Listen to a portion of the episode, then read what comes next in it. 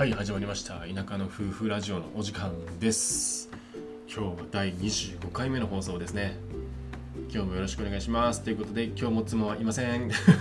一人での放送になります。あの心配しないでくださいね。別にあの夫婦喧嘩をしてるそういうわけじゃないので。単純にねもう体調崩してるんです。いやもう大変ですよ。もう朝から。あのまあね安静にしてもらってますけど。回復したらまた一緒に DIY したりとかこういうね、あのー、ラジオも一緒に撮ったりとかしたいんですけど無理はさせたくないんでちょっと今2階にいて寝てもらってます。ということで今日も一人で、あのー、お送りしますけどもあのこれに懲りずにお付き合いいただければと思います。すいませんねあの夫婦を応援していただいてる方にはねあのできれば2人であの元気な声をねお聞かせした方がいいとは分かってるんですけどもちょっと今そういう状況じゃないので はいということであのお送りしていきますということでえっ、ー、と今日はですね、えーとまあ、今日も一人語りになっちゃうんですけど一人語りだとねちょっとねなんか普段のこうほんわかしたっていう風に言ってもらってるような会話というよりはなんかちょっとねマジなトーンで話しちゃうんですよね。これはしょうがないですよね。もうふざけたり一人でしてても悲しくなるので、あのどうせ話すんだったら、なんか普段自分が考えてることとかを話した方がいいのかなと思ってて、えっ、ー、とね、ちょっと今日は、えっ、ー、と一人でまた淡々と黙々と 語りたいと思います。今日のテーマはですね、まあ、僕らが子供世代に伝えたいことというテーマでお送りしたいかなと思ってます。まあ、子供世代って言っても子供はいないんですけどね、まだ そのうち欲しいなと思っているんですけど。まああの結構今親の世代の方から結構見ていただくことがあってすごい最初意外だったんですけど YouTube っていうのはアナリティクスっていうのがあって、えーとまあ、YouTube をメインに今活動しててあのアナリティクスをよく活用してるんですけど僕たちの発信を見ていただいてる人って意外や意外結構自分たちよりも年上の方が多いんですね。今僕ら夫婦が31歳なんですけどうん50代から60代ぐらいの方に結構見てもらってて実はそれ以上もうほんと70代の人とかも見てくれてるみたいで逆に20代の人とかってあんまり見てくれてないですよね。10代は本当に全くです。まあ30代はまあまあって感じですけど。うんっていう感じなんで、まあ、意外とこう自分たちよりも年上の方に見ていただけてるっていうのはあの光栄だなと思いますね。まあ、あの田舎とか地方移住っていうのをテーマにさせてもらってるんで同じように田舎に住んでる方とかあと老後を見据えて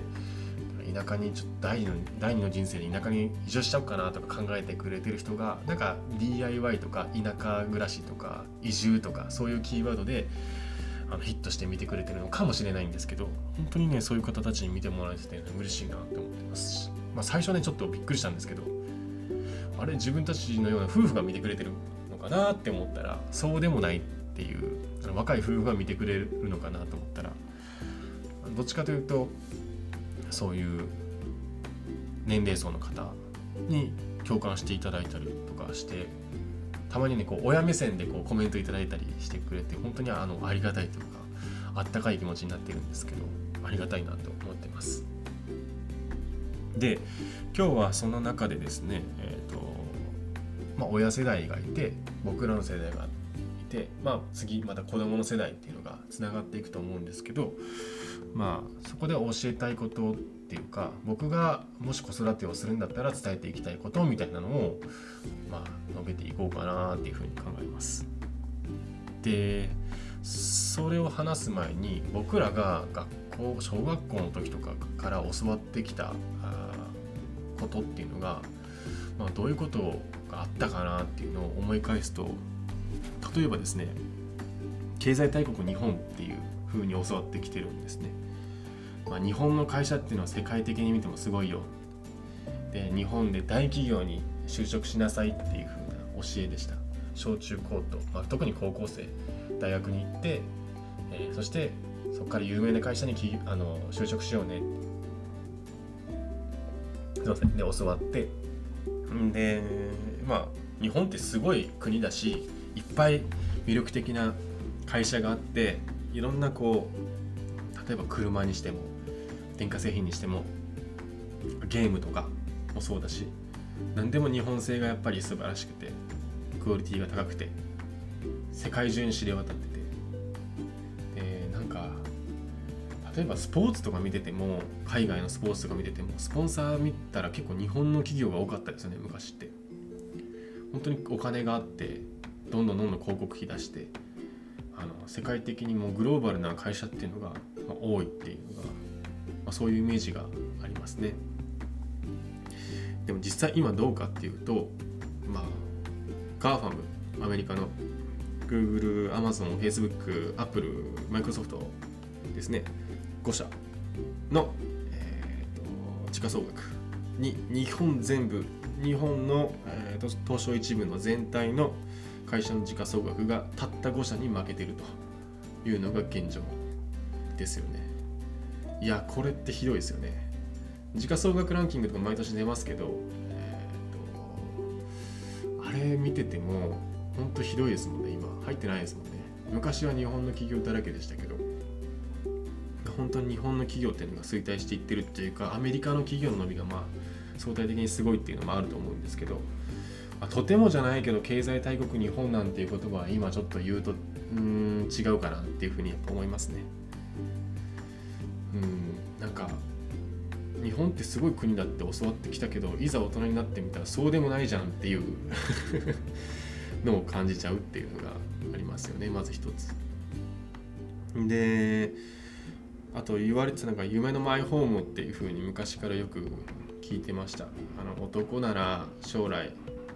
家庭を作ってそして家を一軒を建てて大黒柱として頑張りなさいまあ親にそう言われたわけじゃないですけどなんかそんな感じの風潮がありましてまあでも今実際蓋を開けてみると、えー、空き家率が13.8%でしたっけそのくらい今全国の、えーと、全ての家に対して空き家がそのくらいの割合であるということですね。まあ、要は使われてない、もう遊んじゃってる家があるっていうことですね。いや、夢のマイホームって言ってるけど、うん、余ってんじゃん家っていういうのが今現状ですよね。いやちょっとそれどうなのかなって思うし実はこれ僕が今ちょっと一番最も取り組みたい社会問題の一つでこれをクリアにするみたいなのが、うん、結構自分の中でのなんか大きく思っている課題だったりしますね。まああのもうちょっと大きくして例えば授業とかに今後活動していった時に結構この社会問題っていうのを真面目にこう、向き合いたいなと思ってたりするんですけど、まあ、そのぐらいこう空き家が余ってる。で、えーと、全国で13.8%なんでもちろん都会の部分だ、えー、ところだったらあんまり空き家なかったり逆にすごく田舎に行くと空き家だらけみたいなその偏りはあると思うんですけど全体の平均で見た時に13.8ということで結構インパクトありますよね。だから6件に1件6件7件ぐらいに1件は空き家ってことですよね。そう考えるとひどいですよね。であと昔よく言われたのがもうとにかく貯金しなさいねって言われてたんですね。まあこれも親に言われたっていうよりもそういう風潮があるというか採算はせずに貯金はしなさいってよく言われてたと思いますけど、まあ、これは銀行の金利とかが昔高かった頃はそれでよかったと思うんですよ。要はあの銀行に預けることによってお金がお金を生むと金利が生まれてどんどんどんどん豊かになっていくだからいらないお金はセーブしてそれを貯金に回すことで勝手にお金が増えていく資産が増えていくっていうのが多分一昔前の考え方。それでよかったんですね。でも今蓋を開けてみると僕らが実際大人になってみるともうそんなことを言ってたら思考停止って言われる時代になっちゃったんですね。要は銀行の金利なんてなないゼロ。ゼロ金利で、まあ、今ネット銀行の一部とかで0.1%とかありますね。僕は楽天銀行を使っているんですけど楽天銀行で0.1%の金利があります。今も妻にも結婚した時に楽天銀行であのとにかくもう全部ネットで作れと銀行の口座もで作らせて全財産はそこに入れさせるようにしてますね。それぞれ楽天銀行の口座を持ってて、えーと、あと共通の口座を別に持ってて今3つ口座が夫婦であるって感じですけどそれまでメガバンクとかの口座を持ってたじゃ持ってたんですけどもう全然使ってないですね。で、まあ、貯金するっていうこと自体が今結構どうなのかなっていう感じですね。結構特に若い世代はもうえーと、現金を持っとく必要があんまりなくて資産の半分ぐらいは全部投資に回した方がいいんじゃないかみたいなことも言われてますよね。100万100万ってちょっと少ないかな。300万あったら150万てか100万ぐらい現金で持っといて200万ぐらい投資に回してもいいのかもしれないですね。本当にそういうふうに自分で投資先を考えないと一昔前だったら、えーと、銀行があの有料な投資先だったと思うんですね。金利をもらえてよかったんですけど今はその投資先を銀行ってしちゃうとまずいんで自分でちゃんと考えないとまあお金が下手したら手数料負けしてマイナスになるっていうことですね。と昔よく言われたのは保険に入れって言われてましたね うんでも保険ってやっぱり今はもうほんとネット保険で全部、入るとしたらネット保険えー、と家の保険ととあと車の保険は、えー、そうしてますけど、まあ、それ以外は基本的にいらないかなって思ってますね。がん保険とか、あとなんだろう生命保険とか、そういうのはもう一切やあの解約しました。いらない保険で浪費するんだったらそれを投資に回してますね。であと親世代からよく言われたのがゲームばっかりするなって多分言われた家庭が多いのかなって思いますね。うん、あとパソコンとかも時間を決めてやりなさいって言われたと思うんですけど今会社でパソコンがない会社なんてないですし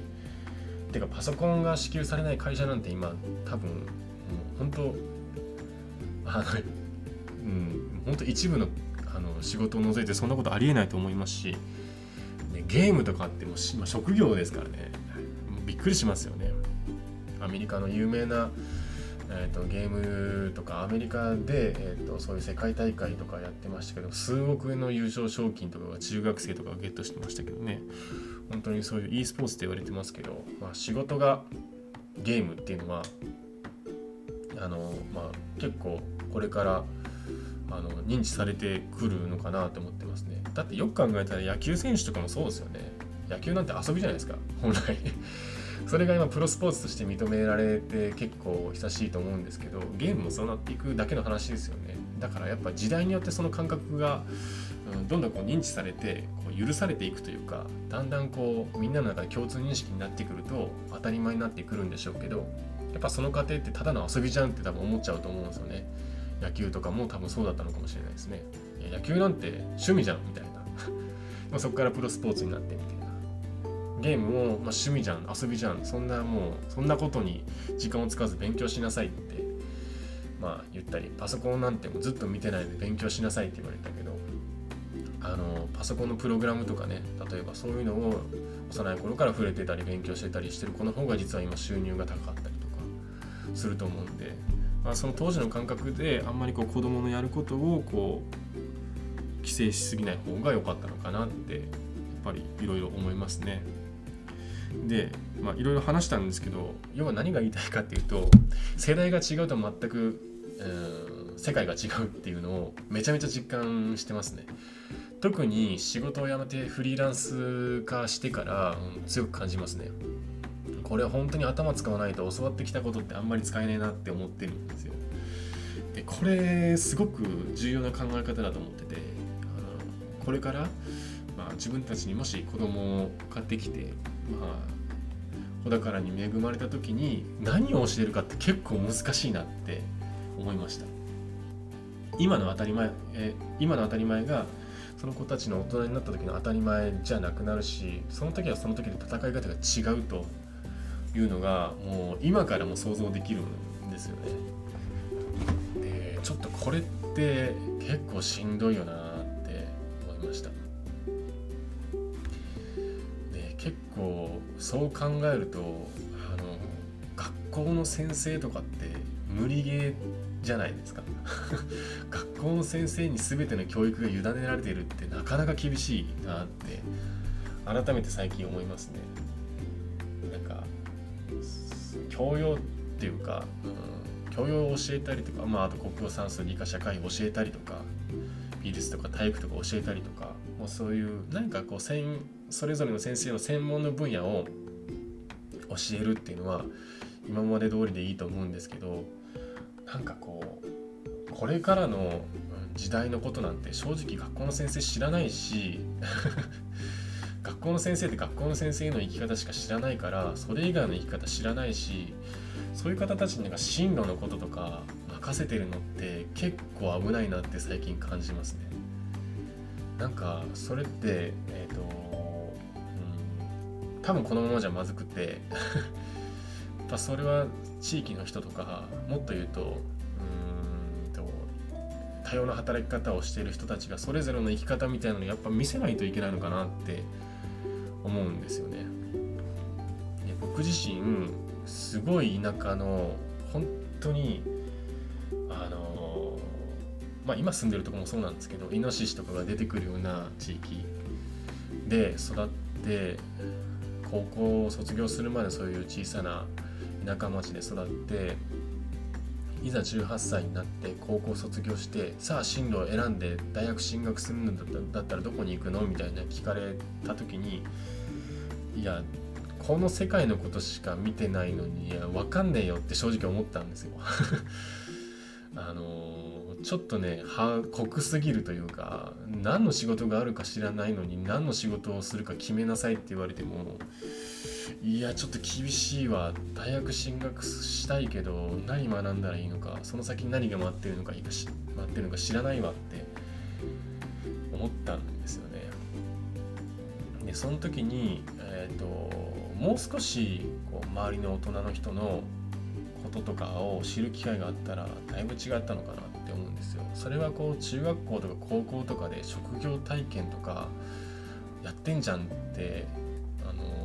いう話もあるんですけどいやそういうレベルじゃなくてあの もっとこう世界はこういうふうに動いててうんで実はあなたたちの知らない世界がこういうところにあってみたいな。もっともっとこうその地域に根ざして何かこう仕事じゃなくてもっとこう先端を見たかったなともっと最先端を見たかったなって今考えたら思いますね。その時にそういう景色をちょっと見とくだけでも考え方とかって多分変わったと思うし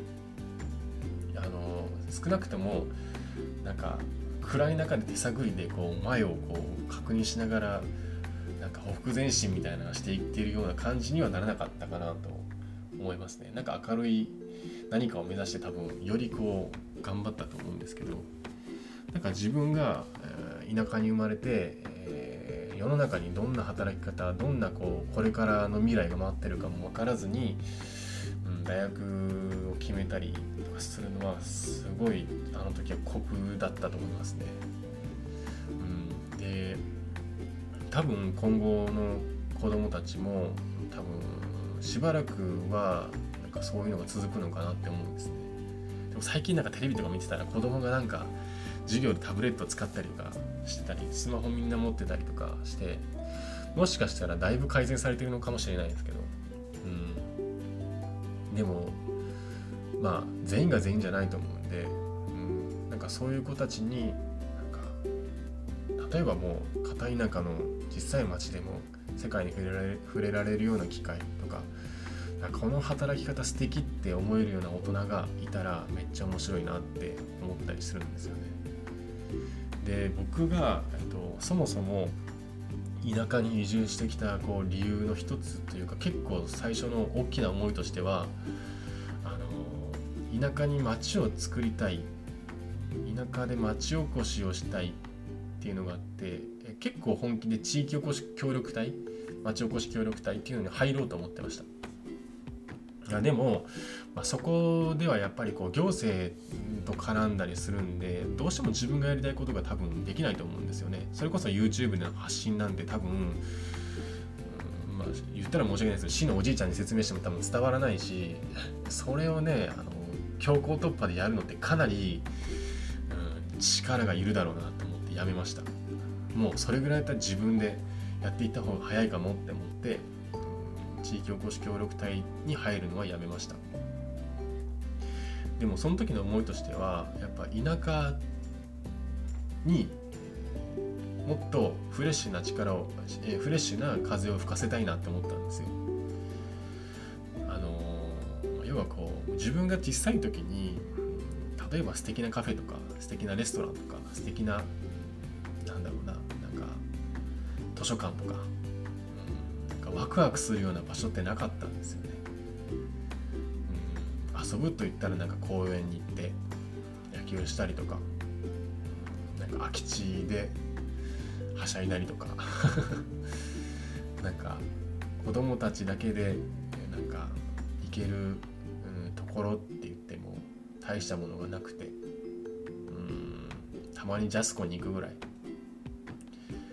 あんまりこうキラキラしたような思い出っていうのがもちろんその時楽しかったんですけどうんあの時にいろんな景色見と見てたら違ったろうなって今考えたら思うんですね。田舎にそういったこう素敵な場所だったり素敵な働き方をしてる大人がいたら絶対そこに憧れてただろうなって思うんですね。なんでそういったスペースだったりそういった働き方をしてる大人がもっと増えるような働き方働きかけをできないかなって思ってそういう意味で地方創生とか町おこしみたいなことをやっていこうって思ったんですね。じゃあ地方創生って最初キーワードを自分の中で掲げて妻とかにも相談してやろうぜってなった時に一歩目何するって思ったんですよ。すごい莫大な借金をしてでも何か大きなことをやって、えー、集客をして地道にこうゼロからやっていくっていうのはちょっと現実的じゃないなって思ったんですね。だってそもそも応援してくれる方もいなければ自分たちのことを知っている人もいないのに、うん、そんな無謀なことをしても多分潰れてしまうカフェのカフェとかなんかわかんないですよ。やったことを何をやるかは置いといてまあ潰れちゃう。目に見えてるしそんなこう無謀な挑戦をしたいわけじゃないと。いうことでじゃあ何からやろうかなと思った時にやっぱり同じ方向を見てる人とか、うん、何か、えーと、意見交換ができる人とかファンになってくれる人とかまずはその人たちを集めないと何も進まないよねって思ったんですね。でその時にじゃあ SNS やる？ってなって2人でなれない Twitter とかを始めたりまあブログを始めてたんでそういうので発信したりするんですけどまあ見られないよねってなってでまあ DIY を始めたのもあって YouTube っていうのをあの力を入れることになるんですけどこの前 YouTube 昨日ですかね。YouTube 始めて本格的に始めて半年ぐらいですけど。でその半年間で見られた YouTube の総再生時間っていうのを計算してみたんですよ。そしたらあの4年間分4年間分の時間を見てもらってたんですよ。わかりますかね？あの伝わるかな？えっと全ての総再生数時間を、えー、何時間っていうふうに計算してそれを何日っていうふうに計算したら4年間分ぐらいだったのちょうど。3.8何年分とか。約4年間分ぐらいの時間世界中の皆さんに再生してもらってたんですね。でこれってすごいことだなって今思うんですね。あの、まあ、自分たちは実際 YouTube を、えー、の動画を作るのに、まあ、それなりの時間を今割いてやってるんですけどあのとは言っても1日まあ半日ぐらいかけて一つの動画を作ってそれを上げてっていうのを繰り返しまあものによって1日かかったりもっと3日とかかかったりするやつもあるんですけど大体平均で言うと実、えー、稼働時間って言ったらどうだろうな半日から1日ぐらいで多分できてると思うんですけど一つの動画が。でまあそれを今まで何本ぐらいだろうな。多分60本から70本ぐらいの動画を作ってると思うんですけどもっとかな。でその動画で、えーと、4年間分その作った時間に対して4年間分見てもらってるんですよね。だから本当テコの原理っていうかレバレッジってなんか最近言われたりしますけどテコの原理みたいですよね。ちょっと力ちょっとじゃないですか結構僕らなりに頑張ってるんですけどそれに対してこういっぱいかかった労力よりもいっぱい見てもらってるわけじゃないですか。1日かけて作ったものが1日分しか見られてなかったらまあ例えば1の労力に対して1しか見られてないってことになりますけどもうそれがもうすごい比率ですごい倍数で見られてるっていうのは実感してあの YouTube やってまず良かったなと思いました。いろんな人に見てもらえて認知してもらえて中にはこうファンっていうかコメントをいただいたりとか本当あったかいことをかけていただける人とかいて本当にやってよかったなと思ってます。でまずはこの活動をしばらくやって認知してもらわないといけないしそういう同じ方向を見てる人たちを取り込んでいかないと何も話が進まないということで YouTube やってますね。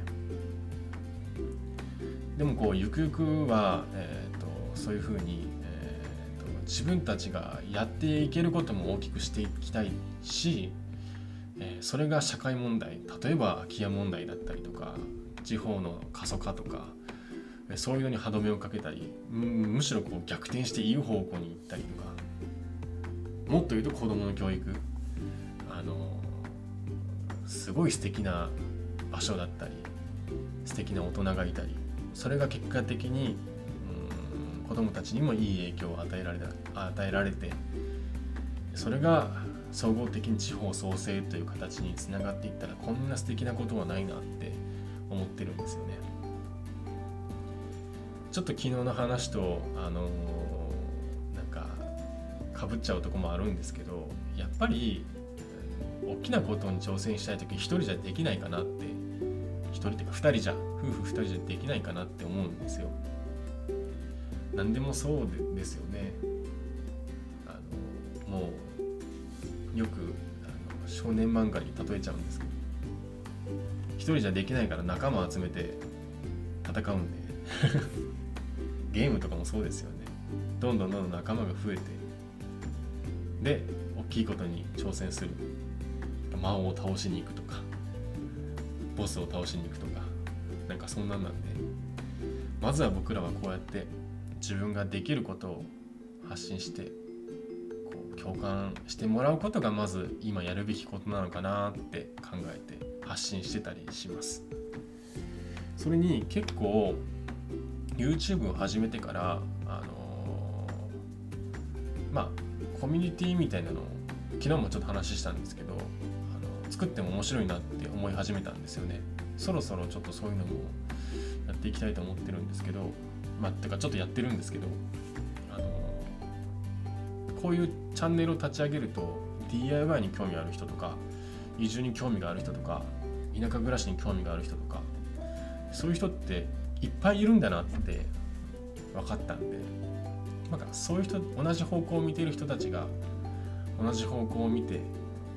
できればあの一緒になんかチャレンジ、えー、していければと思ってるんでまあこれからは結構自分たちだけの話じゃなくなってくるからまたいろいろやらないといけないことは変わってくるかなって思ったりしてます。ちょっと話がね結構発散してしまったというかちょっと壮大になってきちゃったんですけど実はそういうところをもともとはこうめがけてたりするんですよね。あの田舎暮らし地方移住 DIY っていうのをテーマにもやってますけど実はその根底に考えてたところで言うと地方創生だったり子どもの教育だったり、うん、なんかこう素敵な空間素敵な大人っていうのが増えたらいいのになって思って活動してたりします。はい。まあちょっとねあのそもそもテーマがあの子供世代にこう伝えたいことみたいなことをこうまあ、テーマに挙げてるんですけど、まあ、それと地方創生を絡めてちょっと話をしてみました、ま、なんか無謀に聞こえたり妄想に聞こえたりするかもしれないんですけど割とマジでうんそういった素敵な街づくりみたいなのをしていきたいなと思ってるんでこれからも応援していただけると嬉しいです。ということで30分経ちましたんで今日はこの辺にしたいかなと思います。次回は妻が出てくれるかな？わかんないです。次もまた一人で語ることになったらすいません。どうでしょう？あのなんか2人の和気あいあいとした話を聞きたい人にとっては苦痛かもしれなかったですけど。まああの2人で話す時はねつまらんことを話すこともあるかもしれないですけど1人で話す時はあ一人で話す時もつまらん話かな。ちょっと真面目になっちゃうところもあるんであのちょっとテイストが違いすぎて困惑させてしまうかもしれないですけどあの楽しんでいただければ幸いですということで、えーと、今日も素敵な一日をお過ごしください、